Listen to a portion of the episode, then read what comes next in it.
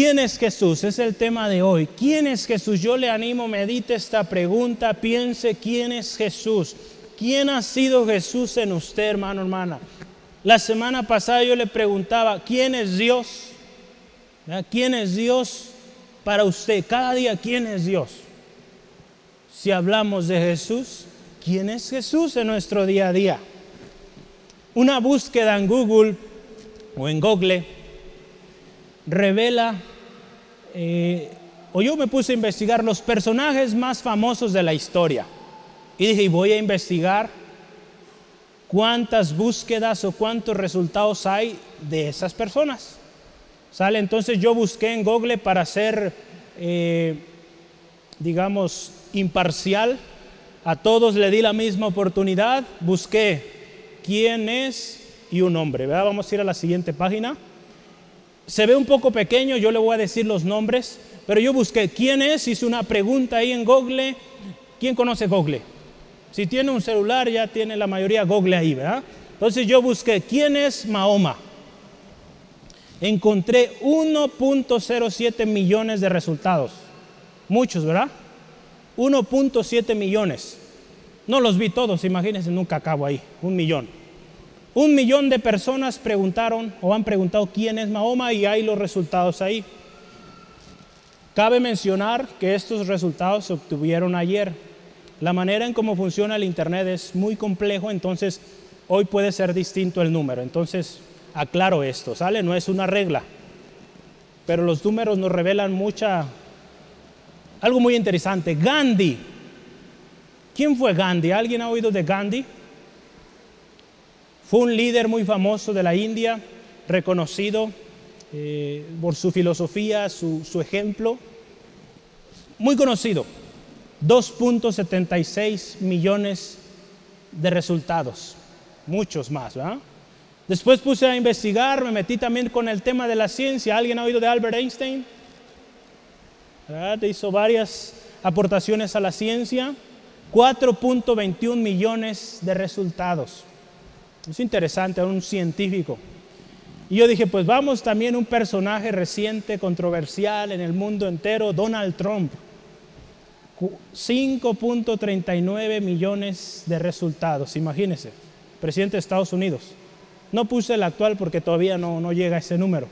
Digo, este presidente fue muy controversial, no solo en su país, en todo el mundo. 5 millones y pasados de resultados. Siguiente, Hitler, ¿quién fue Hitler? ¿Quién fue? 12.6 millones de resultados. Platón, un filósofo, muchas de las ideas Aún en la misma iglesia, lamentablemente, muchas de sus ideas se están introduciendo. Filósofo, pensador griego, que vivió antes de Cristo. 18.1 millones de entradas. Leonardo da Vinci, ¿ha escuchado a este hombre? También. Muchos, mire, 34.8 millones. Alejandro el Grande, ¿sabe quién fue Alejandro el Grande? Fue un emperador griego antes de los romanos, este fue de los hombres más grandes en la historia. Logró muchas conquistas. A este hombre y su imperio se debe todo el tema del griego que se expandió. Aún cuando llegó el imperio romano, el griego prevaleció. Digamos que el imperio de este hombre, bueno, de los griegos, siguió hablando del idioma, hablando de, de la manera de pensar, y aún la mitología griega hoy en día es muy famosa. Entonces vea, un hombre grande, hasta en su nombre, 86 millones. Y yo quiero que usted se goce por lo que viene a continuación. Jesús, 156 millones de entradas. ¿No se goza por eso? Dios, ¿quién es Dios? 285 millones de resultados. Imagínese, yo lo busqué hoy en la mañana, sigue siendo el mayor. La gente, hermano, hermana, quiere saber quién es Jesús. La gente quiere saber quién es Dios. Hermano, hermana, que usted y yo, que decimos conocer a Jesús, que decimos conocer a Dios, nos interesemos más y más cada día para conocerlo más. Llegaremos a la plenitud de conocer a Jesús, a Dios en su plenitud, cuando estemos en su presencia. Pero, hermano, hermana, mientras estemos acá, que nuestro deseo sea conocer más y más a nuestro Señor Jesús, a nuestro Dios. La gente, el mundo está interesado en ello. Pregunta, ¿quién es Jesús? Hace algunos años hubo en Estados Unidos un movimiento así llamado ¿Quién es? O Jesús es, más bien era como se llamaba el eslogan, Jesús es. Se escribieron libros. Yo en una ocasión estaba en la ciudad de Seattle, en Washington, en Estados Unidos, fui por trabajo y me llamó la atención un espectacular, grandísimo que decía, Jesús es y una línea. Después supe que ahí era una iglesia. Llegó el domingo, ahí estaba yo. Pero qué bendición saber, hermano, hermana, que la gente quiere saber a Jesús. Eso es una gran bendición, pero también es una gran responsabilidad como cristianos que cuando la gente nos pregunte quién es Jesús, quién es Dios, nosotros sepamos decir quién es. Y no solo decir con nuestros labios, sino con nuestra vida. Digamos quién es Jesús, quién es Dios. ¿Sí, amén? ¿Sí, amén? Aleluya. Gloria a Dios. Esto nos dice que el mundo anhela. Pero ¿por qué no le conocen? ¿Será porque los que decimos conocer a Dios, los que decimos conocer a Jesús, no estamos revelando ese Jesús que decimos conocer? Ya lo decimos, Jesús es amor. Jesús es sanador y nuestra vida no refleja ese amor de Jesús. Cuando decimos conocerle, pues sabremos de hacer lo que Él dice o lo que Él hace. Entonces muchas veces la gente no llega al conocimiento de Jesús, de Dios, porque nosotros los que decimos ser cristianos, que conocemos, no estamos reflejando quién es Jesús. Acuérdese, usted y yo fuimos creados con un propósito. Y ese propósito es que usted y yo reflejemos la gloria de Cristo aquí en la tierra, que la gente vea a Cristo en cada uno de usted, en, mi vida. Donde quiera que nos desenvolvemos, la gente puede decir, hay un cristiano. Entonces yo le animo, hermano, hermana, meditemos esta, esta tarde quién es Jesús y nos llevemos esta encomienda, busquemos más y más y conozcamos más y más a nuestro Jesús, nuestro Salvador. Amén. Sí, amén. Yo quiero leer una cita de un libro llamado así, Jesús, el hombre que desafió al mundo y confronta tu vida. El escritor es el pastor Miguel Núñez y él dice o en su libro lista tres razones por las cuales usted y yo debemos o o necesitamos estudiar y conocer la persona de Jesús. La primera es porque Cristo es la piedra angular. Sobre él, hermano, hermana, somos edificados. Sobre Cristo es edificada la iglesia. Entonces esa es la primera razón. Cristo es el fundamento. Si Cristo no es el fundamento de una iglesia, esa iglesia está destinada a la ruina. Si Cristo es el fundamento, la piedra angular, esa iglesia va a prosperar y va a cumplir el propósito de Dios. Número dos, conocer a Jesús es conocer a Dios. Si alguien quiere conocer a Jesús, va a conocer al Padre. Quien sabe, conoce a Jesús, conoce a Dios. Y número tres, el Padre quiere hacernos a la imagen de su Hijo Jesús. Dios creó a Adán y a Eva, los creó perfectos, pero se corrompieron. Y Dios puso el perfecto, el mejor ejemplo que ningún hombre a lo largo de la historia ha podido igualar, Cristo. Cristo vino a la tierra, se hizo hombre y uno de sus propósitos fue pues mostrar ese ejemplo, cómo es un hijo de Dios, para que usted y yo vivamos como vivió Jesús. ¿Sí, amén, hermano, hermana? ¿Vamos a vivir como Jesús? Vale la pena, hermano, hermana, vale la pena. Yo quiero comenzar con nuestro gran subtema, pero antes vamos a leer el pasaje. Ahí yo me fui directo a la introducción, pero quiero que leamos Romanos, es el texto base que hoy tenemos y vamos a orar. Romanos 8, versículo 27 al 39. Y dice así la palabra del Señor. Mas el que escudriña los corazones sabe cuál es la intención del Espíritu, porque conforme a la voluntad de Dios intercede por nosotros. Y sabemos que a los que aman a Dios todas las cosas les ayudan a bien. Esto es a los que conforme a su propósito son llamados, porque a los que antes conoció también los predestinó para que fuesen hechos conforme a la imagen de su Hijo, para que Él sea el primogénito entre los muchos hermanos. Y a los que predestinó, a estos también llamó, y a los que llamó, a estos también justificó y a los que justificó, estos también glorificó. ¿Qué pues diremos a esto? Si Dios es por nosotros, ¿quién contra nosotros? El que no escatimonia a su propio Hijo, sino que lo entregó por todos nosotros, ¿cómo no nos dará también con él todas las cosas? ¿Quién acusará a los escogidos de Dios? Dios es quien justifica. ¿Quién es el que condenará? Cristo es el que murió. Más aún, él también resucitó, Él además está a la diestra de Dios y Él, aquel también intercede por nosotros, es el que intercede. ¿Quién nos separará del amor de Cristo?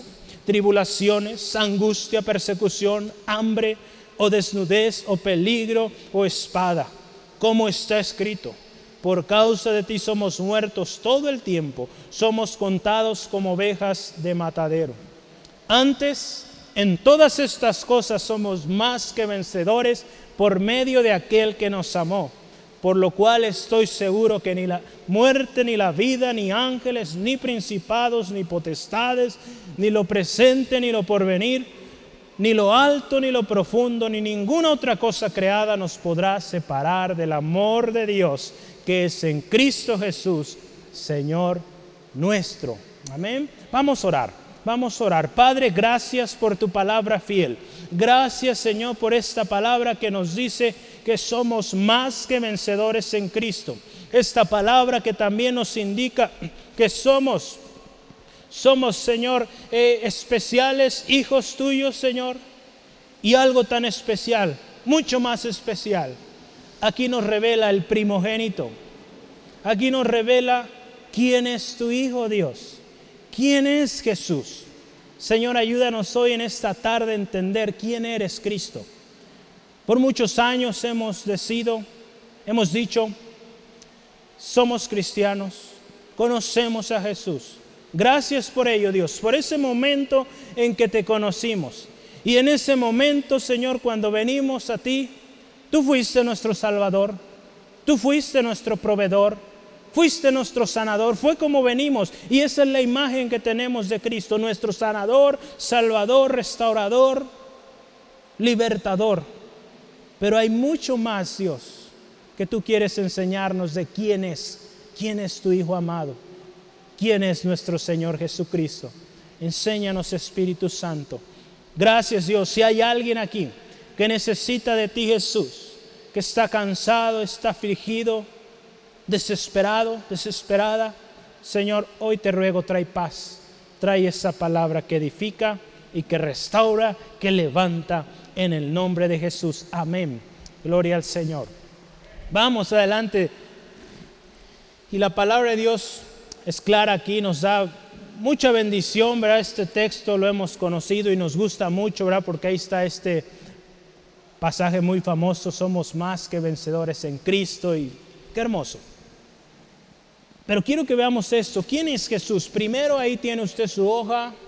Jesús es quien escudriña los corazones e intercede por los santos. En el versículo 27 yo quise empezar ahí. Y nos dice, mas el que escudriña los corazones sabe cuál es la intención del Espíritu, porque conforme a la voluntad de Dios intercede por los santos. Dice aquí que escudriña los corazones meditando y consultando diferentes fuentes y versiones de la Biblia, este pasaje en algunas ocasiones dice que es el Espíritu Santo quien intercede por su contexto, antes habla el Espíritu Santo.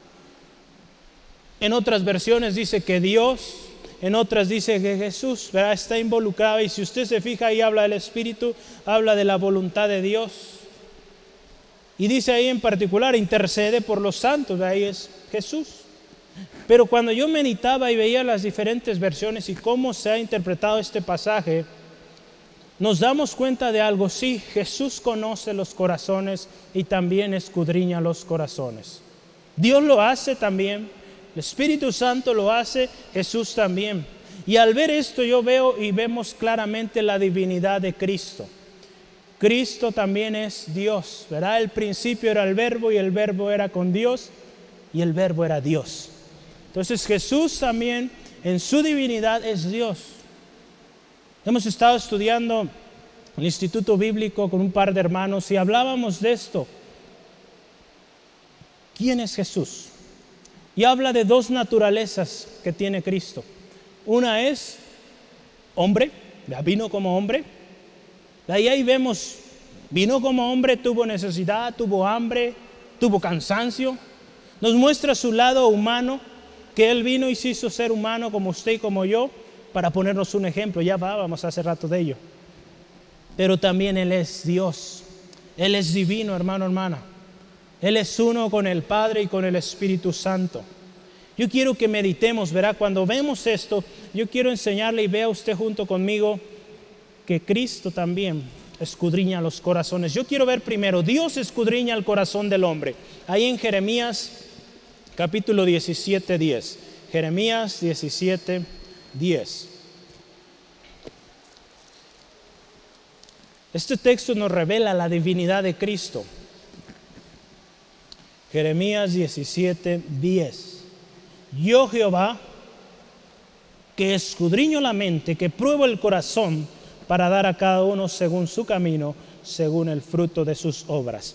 Ahí Dios hablando a Jeremías y diciéndole, yo escudriño. Yo escudriño, verá el corazón, lo que hay, la intención real en el corazón del hombre, es la mente, los pensamientos. Dios escudriña, hermano, hermana. Y ahora vamos a ver, Jesús también escudriña los corazones. Y hay dos textos que yo quiero usar para respaldar esta afirmación. Marcos 2.8. Marcos 2.8. Tenga lista su Biblia en Marcos capítulo 2, versículo 8. Cuando lo tenga puede decir amén, gloria a Dios. Amén, amén. Y conociendo luego Jesús en su espíritu que cabilbaban, esta palabra está interesante, cavilaban o murmuraban, de esta manera dentro de sí mismo les dijo, ¿por qué caviláis así en vuestros corazones?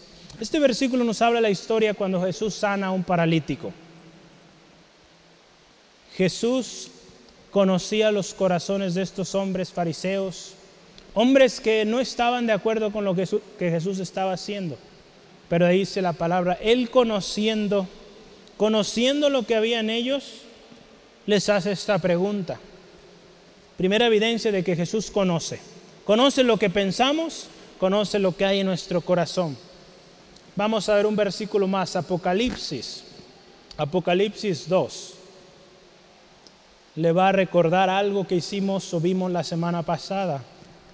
No, no fue la semana pasada, el año pasado. El año pasado hablamos mensajes importantes para la iglesia. Y ahí en Apocalipsis 2, versículo 1 y 2 dice así, escribe al ángel de la iglesia en Éfeso, el que tiene las siete estrellas en su diestra, el que anda en medio de los siete candeleros de oro. Dice esto, yo conozco tus obras y tu arduo trabajo y paciencia que no puedes soportar a los malos y has probado a los que se dicen ser apóstoles y no lo son y los has hallado mentirosos.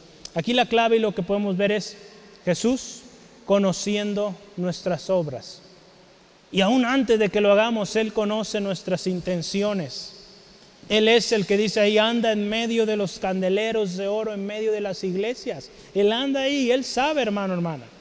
Hay un versículo más, el versículo 23 de Apocalipsis 2, y dice así la palabra del Señor. Y a sus hijos heriré de muerte y todas las iglesias sabrán, fíjese, que yo soy el que escudriña la mente y el corazón, y os daré a cada uno según vuestras obras. Estas palabras las dice el Hijo de Dios, el que tiene, dice ahí, ojos como llama de fuego lo puede ver ahí en el versículo 18. Dice, el Hijo de Dios, el que tiene ojos como llama de fuego. Entonces, Cristo, hermano, hermana, con sus ojos de llama de fuego, hay un texto ahí, Apocalipsis 19 también, donde nos habla de aquel que está montado sobre el caballo blanco, el fiel, el verdadero, y dice, y sus ojos como llama de fuego. Cuando se refiere a Jesús con ojos como de llama de fuego, nos habla de esos ojos que todo lo ven, hermano, hermana, todo lo entienden, todo lo comprenden y conocen aún lo profundo del corazón. Por lo tanto, Jesús también eh, escudriña los corazones. Hemos visto pasajes donde dice que Dios específicamente dice Jehová que escudriña los corazones y dará el pago. Y aquí vemos en estos pasajes que Jesús escudriñaba los corazones, escudriña el corazón. Nos habla de su divinidad, como Dios también. Si vamos bien, Jesús escudriña los corazones. Acuérdense, estamos hablando quién es Jesús. Es quien conoce nuestro corazón, es quien conoce tu corazón, amigo, amiga. Jesús sabe, Jesús te conoce. Jesús también intercede por los santos. Ahí en nuestro texto principal dice que Él intercede por los santos. Yo tengo algunas referencias donde Jesús intercede por los santos o por los suyos, vamos a decirle así también. Jesús en una ocasión rogó al Padre por Pedro para que su fe no faltara.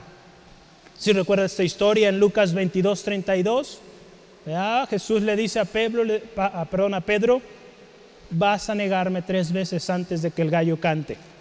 Pero yo he rogado al Padre para que tu fe no falte y que después vuelvas y confortes a tus hermanos. Él sabe, hermano, hermano, nuestro corazón, que a veces es débil y que en alguna ocasión vamos a negarle o vamos a hacer algo que no le agrada. Él ya lo sabe de antemano.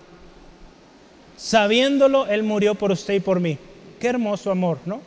Él nos ama. Ahorita vamos a ver también que Jesús es quien nos ama. Jesús también ahí en Juan 14, 16 dice que Él rogaría al Padre, intercedería al Padre para que nos enviara otro consolador, que es el Espíritu Santo. Jesús también, hermano, hermana, oró, rogó al Padre por los que le fueron dados. Este texto me gusta mucho y me bendice ahí Juan 17. Le invito a acompáñeme Juan 17.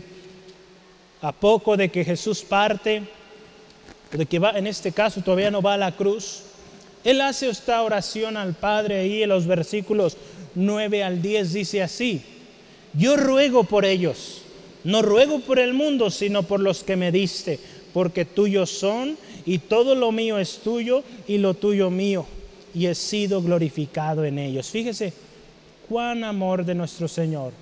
Él pedía al Padre, no rogo por, ahora sí, por todo el mundo, oro por esos que me diste, porque también son tuyos. Entonces fíjese lo que el Señor Jesús hizo por usted. Pidió al Padre por usted. Más adelante usted puede ver, Él pidió que seamos uno, que seamos esa iglesia de Cristo, uno en Cristo Jesús. Y hoy, hermano, hermana, Cristo sigue intercediendo al Padre por usted y por mí. Sí, amén. Él sigue intercediendo por usted, por mí. Lo vamos a ver en un momento. Es uno de los eh, subtemas que tenemos, pero véalo ahí en su Biblia, Romanos 8:34. Ahí nos dice la palabra así, ¿quién es el que condenará? Cristo es el que murió, más aún Él también resucitó. Y esta parte, y está a la diestra de Dios, el que también intercede por nosotros. Cristo intercede por nosotros. Y algo tan especial que me decía cuando yo estudiaba este, este tema, él también intercedió por los transgresores, por los pecadores también. No solo por usted y por mí, también intercedió por aquellos que lo iban a agredir, por aquellos que lo iban a golpear. Ahí en Isaías 53, 12 nos dice que Él oró, así dice textual, la Reina Valera, Él oró por sus transgresores. Fíjese el Señor Jesús, ¿cuántos de nosotros hemos orado por nuestros transgresores, por los que nos golpean, por los que son malos. En la mañana platicaba con mi hermano Ignacio, que la palabra de Dios nos llama a bendecir, a orar por nuestros enemigos, por los que hacen mal. Y sí es una de las cosas que Dios también nos llama a hacer. Jesús lo hizo. Oro por ellos. Fíjese cómo Dios también ahí nos llama. Porque ¿quién va a orar por ellos si son tan malos? Para ellos, la mayoría de estas personas ya hay una multitud de gentes que buscan su mal, que buscan o piden su muerte. ¿Qué vamos a hacer nosotros como iglesia de Cristo, como seguidores de Cristo? ¿Lo mismo? Creo que no, ¿verdad? Habremos de orar por ellos y pedir misericordia de Dios para ellos, para que vengan a Cristo y sus ojos sean abiertos. Él intercedió por sus transgresores, pidió perdón, hermano, hermana, por los que lo golpeaban y se burlaban de él en la cruz. Ahí en Lucas 23, 34 eh, dice, Padre, perdónalos porque no saben lo que hacen. Ahí en la cruz, hermano, hermana, después de tanto golpe, insultos, tremendo, él decía, Padre, perdónalos, no saben lo que hacen. Qué hermoso es saber que nuestro Señor Jesús, hermano, hermana, conoce nuestros corazones e intercede por nosotros. Estas dos cosas de Jesús o estas dos características o atributos nos enseñan dos cosas. Su divinidad primeramente. Jesús en su divinidad. Y algo muy interesante, fíjese, eh, en los libros de los evangelios tenemos Mateo, Marcos, Lucas, Juan, ¿sí, verdad? Cuatro evangelios y cada uno presentó a Jesús de diferente manera, con diferente perspectiva. Y algo muy interesante que Juan, el libro de Juan, presenta a Jesús como Dios. Y desde el primer versículo, de los primeros dos versículos, en el principio era el verbo y el verbo era con Dios y el verbo era Dios. Entonces, si usted se fija, Juan lo presenta como Dios. La segunda parte que vemos cuando Jesús intercede o está ahí al tanto, Jesús y su humanidad.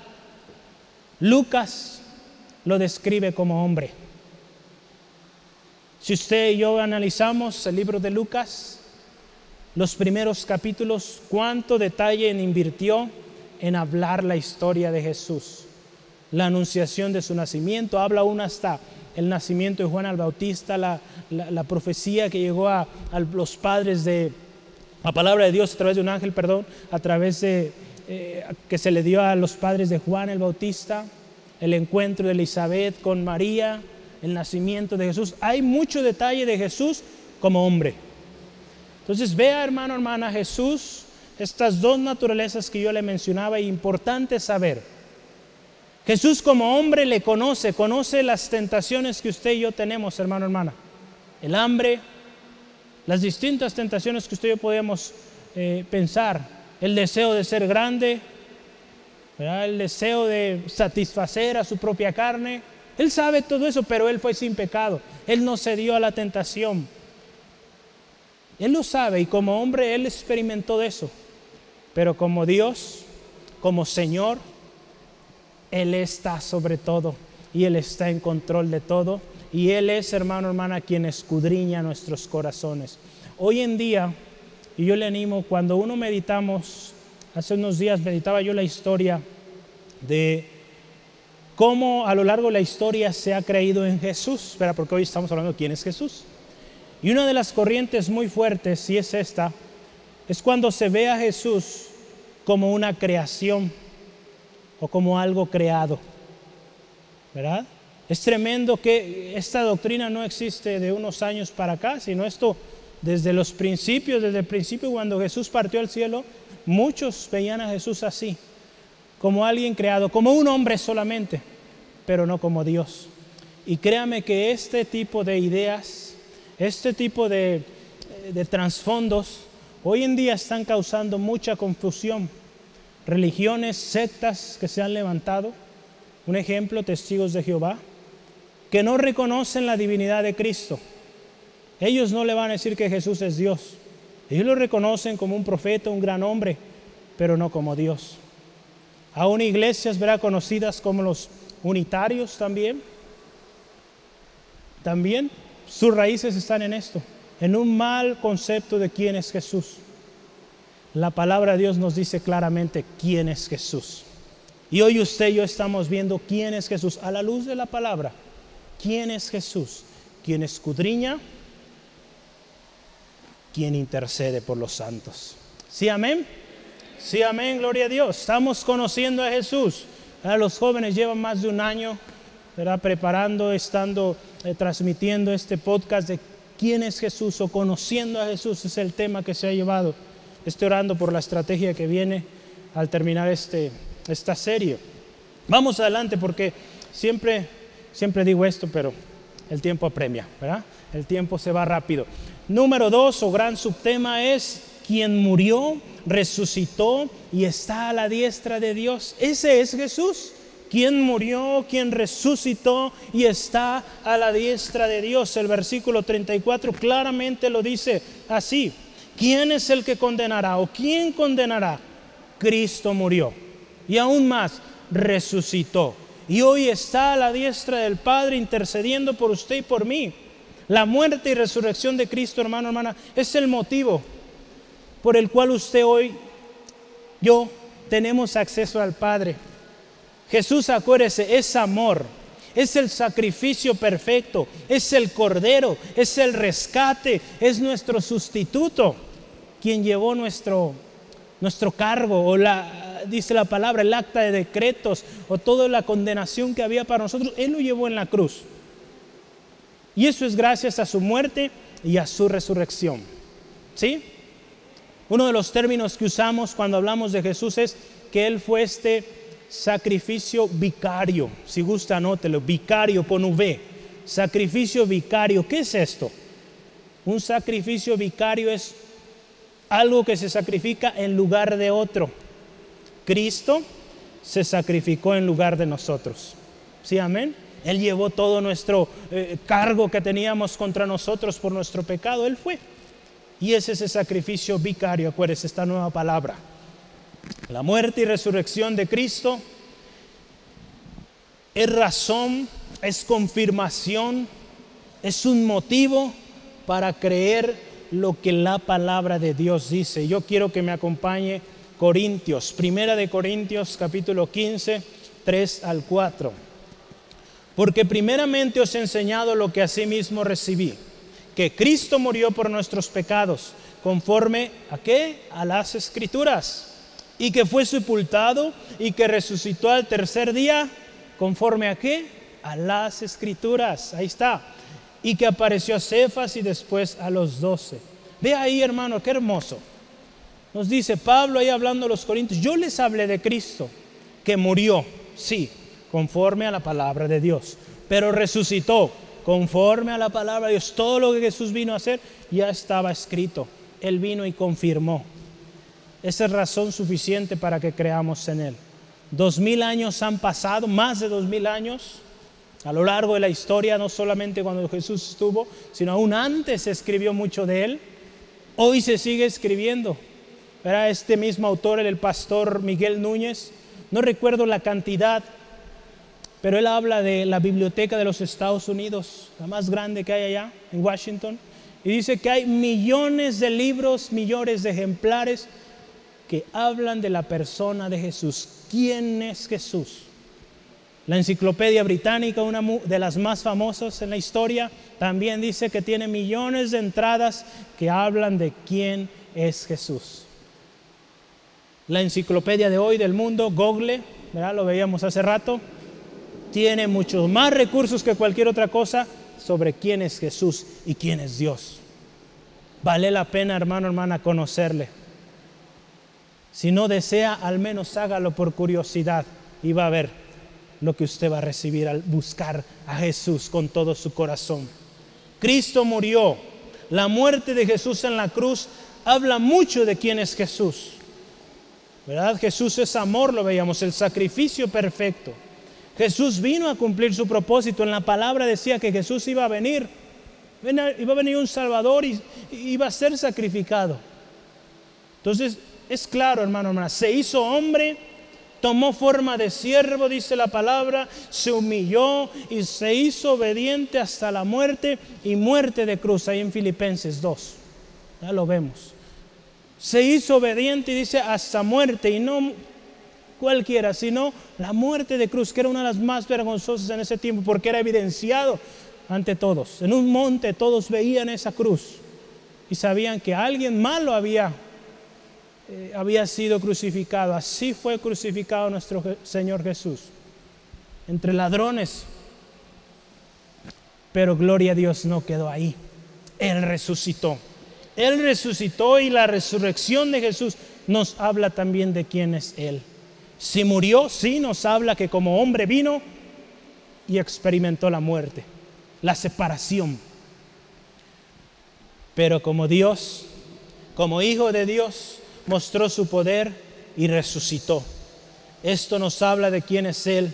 Y la resurrección de Cristo, fíjese, yo anoto aquí tres, eh, tres cosas. Nos habla de que Él es vencedor, Él es nuestra victoria y Él es quien confirma nuestra fe, hermano, hermana. ¿Por qué? Ahí en 1 Corintios 15, 17 nos dice que si Jesús no hubiera resucitado, nuestra fe es vana.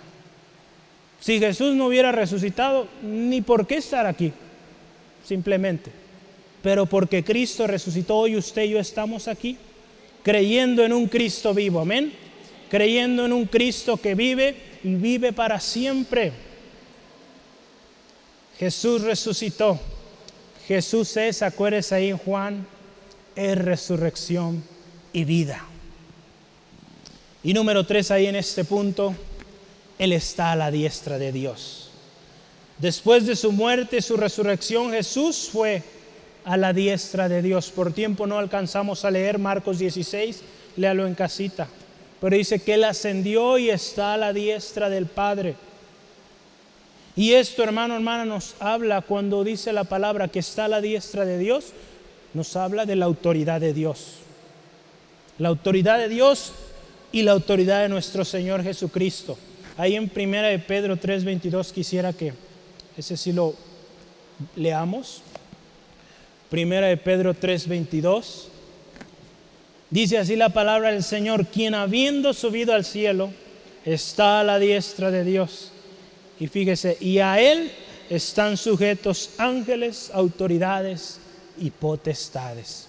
El hecho de que Jesús esté ahí en ese lugar, un lugar sublime, privilegiado, nadie más puede estar ahí, solo Él, nos habla de su autoridad. Entonces, Jesús no es para verlo como un solo hombre, sino como alguien que está sobre todas las cosas. Sí, amén. Gloria a Dios. Estos atributos nos dicen esto claramente. Primero, cuando Jesús murió, resucitó, el propósito de su venida. Nos habla también de que se cumplió la palabra de Dios. Nos habla también de que se ratificó, que ese sacrificio en la cruz es único y suficiente. No necesitamos más sacrificios. Al romperse el velo del templo, da acceso libre a la presencia de Dios. Hoy usted, hermano, hermana, amigo, amiga, si usted quiere conocer a Jesús, si quiere conocer a Dios, no necesita pagar más. Antes en el pasado, el pueblo de Israel necesitaba traer sacrificios cuando ofendían a Dios, cuando pecaban. Pero ahora usted y yo, hermano, hermana, si confesamos nuestros pecados, Él es fiel, Él es justo para perdonarnos y limpiarnos de toda maldad. Si venimos en el nombre de Cristo. Amén. Entonces hay poder ahora, hermano, hermana. Podemos venir al Padre. Cuando hablamos de la muerte y la resurrección de Cristo, nos habla, y también cuando hablamos de, la, de que Él está a la diestra de Dios, nos enseña primero su humillación, fue a muerte, y una muerte muy vergonzosa, pero nos habla de su exaltación. Y nos recuerda, y nos recuerda, perdón, también que Cristo viene pronto. Cuando Él venga, dice, toda lengua confesará que Jesús es Señor. Toda lengua confesará y Filipenses puede leerlo en casita con calma. Cristo es Señor, amén. Y número tres, último subtema, Jesús es, estamos viendo quién es Jesús, es quien nos ama y nos hace más que vencedores. Qué hermoso, fíjese, ya vimos, Jesús nos conoce, intercede por nosotros, fue a la acción, murió, resucitó y está hoy en un lugar de autoridad. Y en ese lugar, fíjese, tan precioso, especial, y aún antes, Él nos amó. Nos amó y dice, nos hace más que vencedores. ¿Cuántos dicen amén? Cristo nos hace más que vencedores. ¿Quién nos separará del amor de Cristo? Un amor divino, un amor inseparable. Ni tribulación, ni angustia, ni persecución, ni hambre, ni desnudez, peligro, espada, nada nos separa de ese amor. Es un amor, hermano, hermana, divino. Un amor, dice ahí en Juan 3:16, de tal manera amó Dios. Un amor divino. El amor de Cristo es un amor divino. No es de este mundo, hermano. En este mundo no podamos amar de tal manera. Porque aquí en este mundo vemos, mostramos amor en la mayoría de las ocasiones por interés. Cristo nos llama a amar desinteresadamente. Eh, y creo que el Señor está haciendo obra en cada uno de nosotros. Amén. Sí, amén. El Señor está obrando, yo sé. Él, el hecho de que usted esté aquí es porque usted ama al Señor y ama a sus hermanos y quiere verlos. Sí, amén. ¿A poco no le da gusto ver a su hermano, a su hermana? ¿Sí? Amén, gloria a Dios. A mí me da mucho gusto verlo. Entonces, le amamos, hermano, hermana. Hay muchas maneras de escribir el amor de Cristo para nosotros. Él le ama, hermano, hermana. ¿Cómo somos? Él nos ama con nuestros errores, con nuestras deficiencias, con todo. Él nos sigue amando. Dio su vida por nosotros. Si usted y yo meditamos las canciones que hablan de Jesús, de su amor, se han escrito a lo largo de la historia, yo creo que miles y miles de cantos.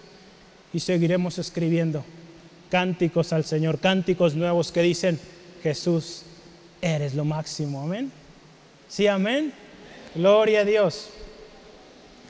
Cada mañana, hermano, hermana, al despertar, no voy a cantar, es un canto empieza así, pero no. Recordamos cuán grande es el amor del Padre y cuán grande es el amor de nuestro Señor Jesús. Si amén, cada mañana lo vemos, lo palpamos. Nuestros hermanos, hermanas en la iglesia nos recuerdan cuán grande es el amor de Dios. Sí, amén. Cuando usted ve a su hermano tan distinto a usted, diga, qué grande es nuestro Dios. Yo pensaba que yo era el más guapo, pero ahí hay otro. Gloria a Dios. Dios también le amó y le trajo aquí. ¿Verdad? Qué hermoso es. ¿Sí o no, hermano? ¿Sí, Araceli? Gloria al Señor. Él nos ama. Él le ama, hermano, hermana. Él es amor y su amor es inseparable. Cuando usted ve a los inconversos, a los que no conocen a Jesús, también nos debe recordar el amor de Dios, que Dios también les ama, que Jesús también les ama. Y que no perdamos oportunidad para presentarles a Jesús. A yo les he estado invitando, tome al final eh, volantes, compártalos. Sea parte de esto, hermano, hermana. Llevemos el amor de Jesús. A veces no necesitaremos decir palabra. Con nuestra propia presencia mostremos el amor de Cristo a la gente. A que la gente diga, ay, ay, ay, esta persona, quiero estar con ella porque siempre que voy tiene una palabra amable, tiene una palabra que me levanta en el día. Créame que hoy vivimos tiempos muy turbulentos. Yo he estado, he platicado en mi trabajo, tenemos un grupo de hermanos cristianos que nos reunimos los viernes ahora y, esta semana hablábamos de un tema que es de ansioso a tranquilo. Como muchas veces vivimos en ansiedad por las diferentes circunstancias que vivimos en el día a día, pero tenemos promesas de que podemos estar tranquilos. La palabra de Dios dice, palabras de Jesús, en el mundo tendréis aflicción, pero confía, yo he vencido al mundo. Sí, amén. Hemos vencido, hermano, hermana, porque Cristo venció. Sí, amén. Gloria al Señor. Gloria a Dios. Nos hace también, dice ahí nuestro texto, más que vencedores. El gran amor de Cristo para usted, para mí, nos hace ser personas vencedoras. Y un vencedor no es aquel que nunca tiene batallas, no. Es al que le llueven las batallas. Amén. Ese es el vencedor, la vencedora. Entonces, el hecho de que usted y yo seamos más que vencedores es porque va a llover pero gloria a Dios, hay victoria en Cristo. No lo olvide, hermano, hermana. Ese problema, esa circunstancia es para gloria de Dios y dele gloria porque va a salir victorioso. Sí, amén, victoriosa. Amén, aleluya. Ninguna profesión, ninguna charla inspiradora, ningún sueño que logremos cumplir, ningún bien material que podamos adquirir, posesiones, ningún reconocimiento, usted que, o yo que podamos recibir en el mundo, autoridad, diplomas, trofeos. Hermano, hermana, nada o capacidad que usted pueda tener nos hará más que vencedores. Ahorita se están celebrando los Juegos Olímpicos en Tokio. Una carrera a gran velocidad, pues le da a un joven, una señorita, una medalla pero es una victoria, digamos, temporal, cuatro años, porque muy probable el próximo eh, eh, evento de Juegos Olímpicos venga alguien más preparado, quizá mentalmente, con toda la actitud, eh, físicamente, y le gana. Y el ser vencedor solo duró esos cuatro años en esa competición. Pero cuando usted y yo estamos en Cristo somos más que vencedores. Ahí no dura cuatro años, dura la eternidad. Hasta que estemos allá en su presencia gloriosa, victoriosos todos, ¿verdad? Vencedores. Y esto, acuérdese, no es palabras de hombre, es palabra de Dios. Amén. Cristo nos hace más que vencedores. ¿Quiere usted ser más que vencedor? Sí, amén. No será por su capacidad o quién es o de dónde viene. No es por eso. Será, hermano, hermana, por el amor de Cristo, porque Él nos ama y nos hace más que vencedores. ¿Sí, amén? Yo quiero terminar con estas reflexiones. Hoy, hermano, hermana, necesitamos conocer más y más a Cristo. ¿Quién ha sido Jesús para usted? Yo le preguntaba la semana pasada, ¿quién es Dios para usted? ¿Quién es Jesús? ¿Es un requerimiento, una fórmula para que nuestra oración sea escuchada o contestada? Oramos en el nombre de Jesús. ¿Fue un gran hombre? ¿Fue un gran profeta? ¿O fue el Hijo de Dios? En una ocasión Jesús le preguntó, ¿qué dice la gente? ¿Quién soy yo? Algunos un profeta, algunos Elías. Pero ¿quién dicen ustedes que soy yo? Gloria a Dios, veo una respuesta ahí. Tú eres el Cristo, el Hijo de Dios, el Hijo del Dios viviente. Entonces, qué hermoso hermano, hermana. ¿Cuántos también ven a Jesús como un amuleto de la buena suerte? La semana pasada hablamos así. Que cuando la cosa está tan dura, ¡ay Dios! Dios mío, hasta en las frases lo usamos. Necesitamos conocer a quien clamamos, hermano, hermana. Si decimos ser cristianos, tenemos ese título, que conozcamos a Jesús y que la gente vea, conozca a Jesús en nosotros. ¿Sí, amén? Jesús es, acuérdese, quien escudriña los corazones e intercede por nosotros. Jesús es quien murió, resucitó y está a la diestra del Padre. Jesús es quien te amó. Jesús es quien te hace más que vencedor. El mundo necesita conocer a Jesús pero sus ojos están cegados, hermano, hermana. Y Dios va a usarle a usted para que usted presente a Jesús a esas personas. Muchas de esas personas no van a tener o no tendrán acceso a una Biblia. Mucho menos van a querer leerla. Pero le van a ver a usted. Le van a escuchar a usted. Van a compartir con usted tiempo, comida, trabajo. Que la gente vea a Jesús en usted. Hoy en día es muy difícil lograr que alguien lea un pasaje, lea una porción hasta en la misma iglesia batallamos. La gente necesita conocerle y le va a conocer a Jesús a través de nosotros, hermano, hermana. La mejor manera de representar quién es Jesús es siendo verdaderos cristianos. Tu familia, tus compañeros de la escuela y del trabajo van a conocer quién es Jesús a través de tu vida. Es tiempo, hermano, hermana, de conocer realmente quién es Jesús y vivir reflejando sus atributos. Hoy hablamos de lo que es Jesús. Hay mucho más que pudiéramos hablar. yo le animo, pidamos a Dios que veamos, que pensemos, que hablemos y seamos como Jesús, quien es la piedra fundamental, quien es el fundamento para nuestra vida, el plan que Dios tiene para nosotros. Ahí donde está, yo le invito, cierre sus ojitos un momento, vamos a orar. Y vamos a agradecer primeramente al Señor. Jesús es Señor.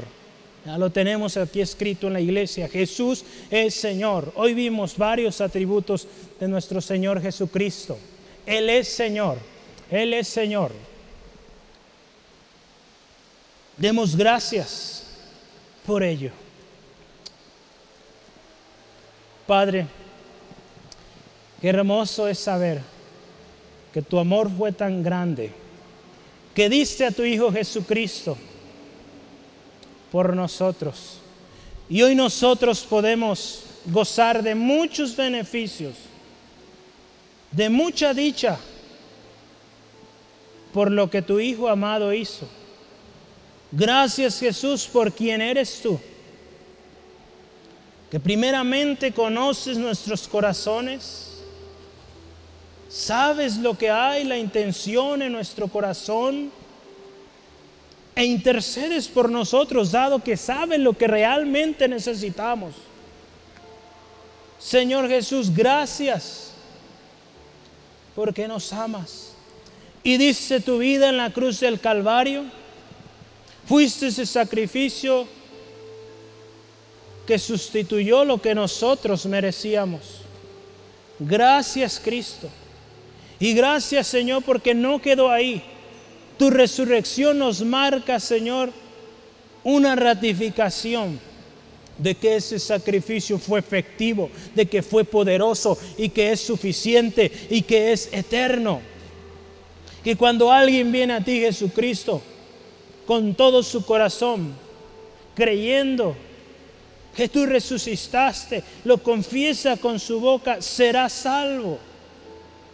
Y gracias Jesús porque hoy tú estás a la diestra del Padre y sigues intercediendo por cada uno de nosotros. Qué glorioso es saberlo, que no estamos solos, que tú estás con nosotros. Y gracias Señor porque tú eres quien nos amó, quien nos amó primero y diste tu vida por nosotros. Y hoy, mañana y el tiempo que nos prestes de vida a Dios, seremos más que vencedores en Cristo Jesús. Gracias Dios por ello. Señor, ayúdanos que con nuestra vida demos evidencia de quién es Jesús. La gente lo busca, lo busca en las redes, lo busca en el internet, en los libros, en las revistas. La gente busca quién es ese Dios del cual hablan tanto. ¿Quién es ese Señor Jesús? Señor, ayúdanos a hacer esos reflejos de quién eres tú, Jesucristo. En nuestro hogar, en casita, matrimonios que reflejan la gloria de Cristo estudiantes que reflejan la gloria de Cristo en la escuela, empleados, obreros, presidentes, en los diferentes puestos, Señor, en las empresas, líderes de empresa, emprendedores que reflejan tu gloria, que el mundo puede ver, Señor, que hay un propósito en todo, que hay un plan divino para cada cosa que hacemos, porque tú, Jesús, eres desde el principio. Eres desde el principio y eres Señor, eres Dios. Gracias Jesús. Gracias Jesús. Bendito eres. Y que nuestra vida refleje la gloria de Cristo. Refleje quién es Jesús. Yo le animo, hermano, hermana, en esta tarde. Usted ahí en su corazón, hermano, hermana. Yo ahorita voy a pasar a hacer la invitación a Cristo. Pero usted, hermano creyente Jesucristo, yo le animo en este momento, tome tiempo, a veces yo le ayudo a orar, pero hoy yo quiero que usted lo haga personalmente, ahí donde está, en la quietud. Dígale al Señor, Señor, yo quiero reflejar quién eres. Yo quiero que la gente conozca quién eres Jesús. en mi vida, en mis acciones, en mis palabras, en todo lo que soy. Yo le invito, hágalo ahí donde está. Tome un tiempo, no se distraiga. Es un tiempo más importante en la reunión cuando oramos, cuando ministramos, porque es el cierre donde llevamos a la oración, a la práctica lo que hemos aprendido. Hágalo, hermano, hermana, ahí en su corazón, medite. Yo hoy no quiero perder la oportunidad, amigo, amiga. ¿Quieres conocer a Jesús? Hoy tú escuchaste algunos de los atributos de Jesús. Y yo quiero decirte, estos son de los principales. Pero Jesús es mucho más. Nosotros, muchos de nosotros aquí tenemos muchos años de conocerle y no hemos terminado de conocerlo en su plenitud. Cada día nos asombra, cada día Él nos asombra con sus misericordias, su gran amor, sus palabras, sus enseñanzas. Amigo, amiga, hoy es el día. Hoy tú estás interesado, hay curiosidad en ti en saber quién es Jesús y por qué ves a estas personas aquí. Es porque ellos un día decidieron que querían conocerle. Y el primer paso que ellos dieron fue decir, Señor Jesús, sé mi Señor. Y a raíz de eso, te puede decir, no somos perfectos, pero tratamos cada día ser más y más como Jesús, al que conocemos cada día. Un día llegaremos a ser, estar en su presencia, ser como Él glorificados, gozar con Él por la eternidad y la multitud de hermanos y hermanas a lo largo del mundo. Pero yo te invito, si tú le aceptas hoy, Él entra y puede comenzar, o podrás tú comenzar una relación con Él, donde comienzas a conocerle y podrás ver cómo es Él. Y fíjate que no solo eso, cuando tú conoces a Jesús, también entenderás que hay un propósito para tu vida, que no eres una casualidad, un desperdicio como muchos nos hacen pensar. No eres eso. Eres tan especial y tan vital en este mundo, en esta tierra, que Cristo dio su vida por ti. Por lo tanto, no eres lo que dicen de ti. Dios dice esto, con amor eterno te he amado y he prolongado mi misericordia a ti. Eso dice Dios. Yo te animo a creerlo y ven a Cristo hoy. Si hoy tú quieres venir a Jesús, dile, Señor Jesús, en tus palabras, con tu corazón, dile, Señor Jesús, quiero conocerte hoy. Quiero enamorarme de ti. Yo hoy veo aquí mucha gente que te ama. Yo tengo dudas, hay curiosidad en mí. Revélate a mí, Jesús. Hoy yo te pido perdón, Dios, por todo lo malo que he hecho, porque eso me impide conocer a Jesús. Límpiame de todo mi pecado. Gracias Jesús, porque hoy yo oí, yo hoy aprendí que tu sangre me limpia y que tu sacrificio es suficiente. Gracias Jesús, sé mi Señor, sé mi único y suficiente Salvador. Y ayúdame quiero conocerte. Quiero ese amigo especial que en todo tiempo está conmigo. En el nombre de Jesús. Amén, amén. Gloria al Señor. Hermano, hermana, si usted hizo esta oración, quizá nos hemos alejado, hemos descuidado esto. Hoy es día de compromiso.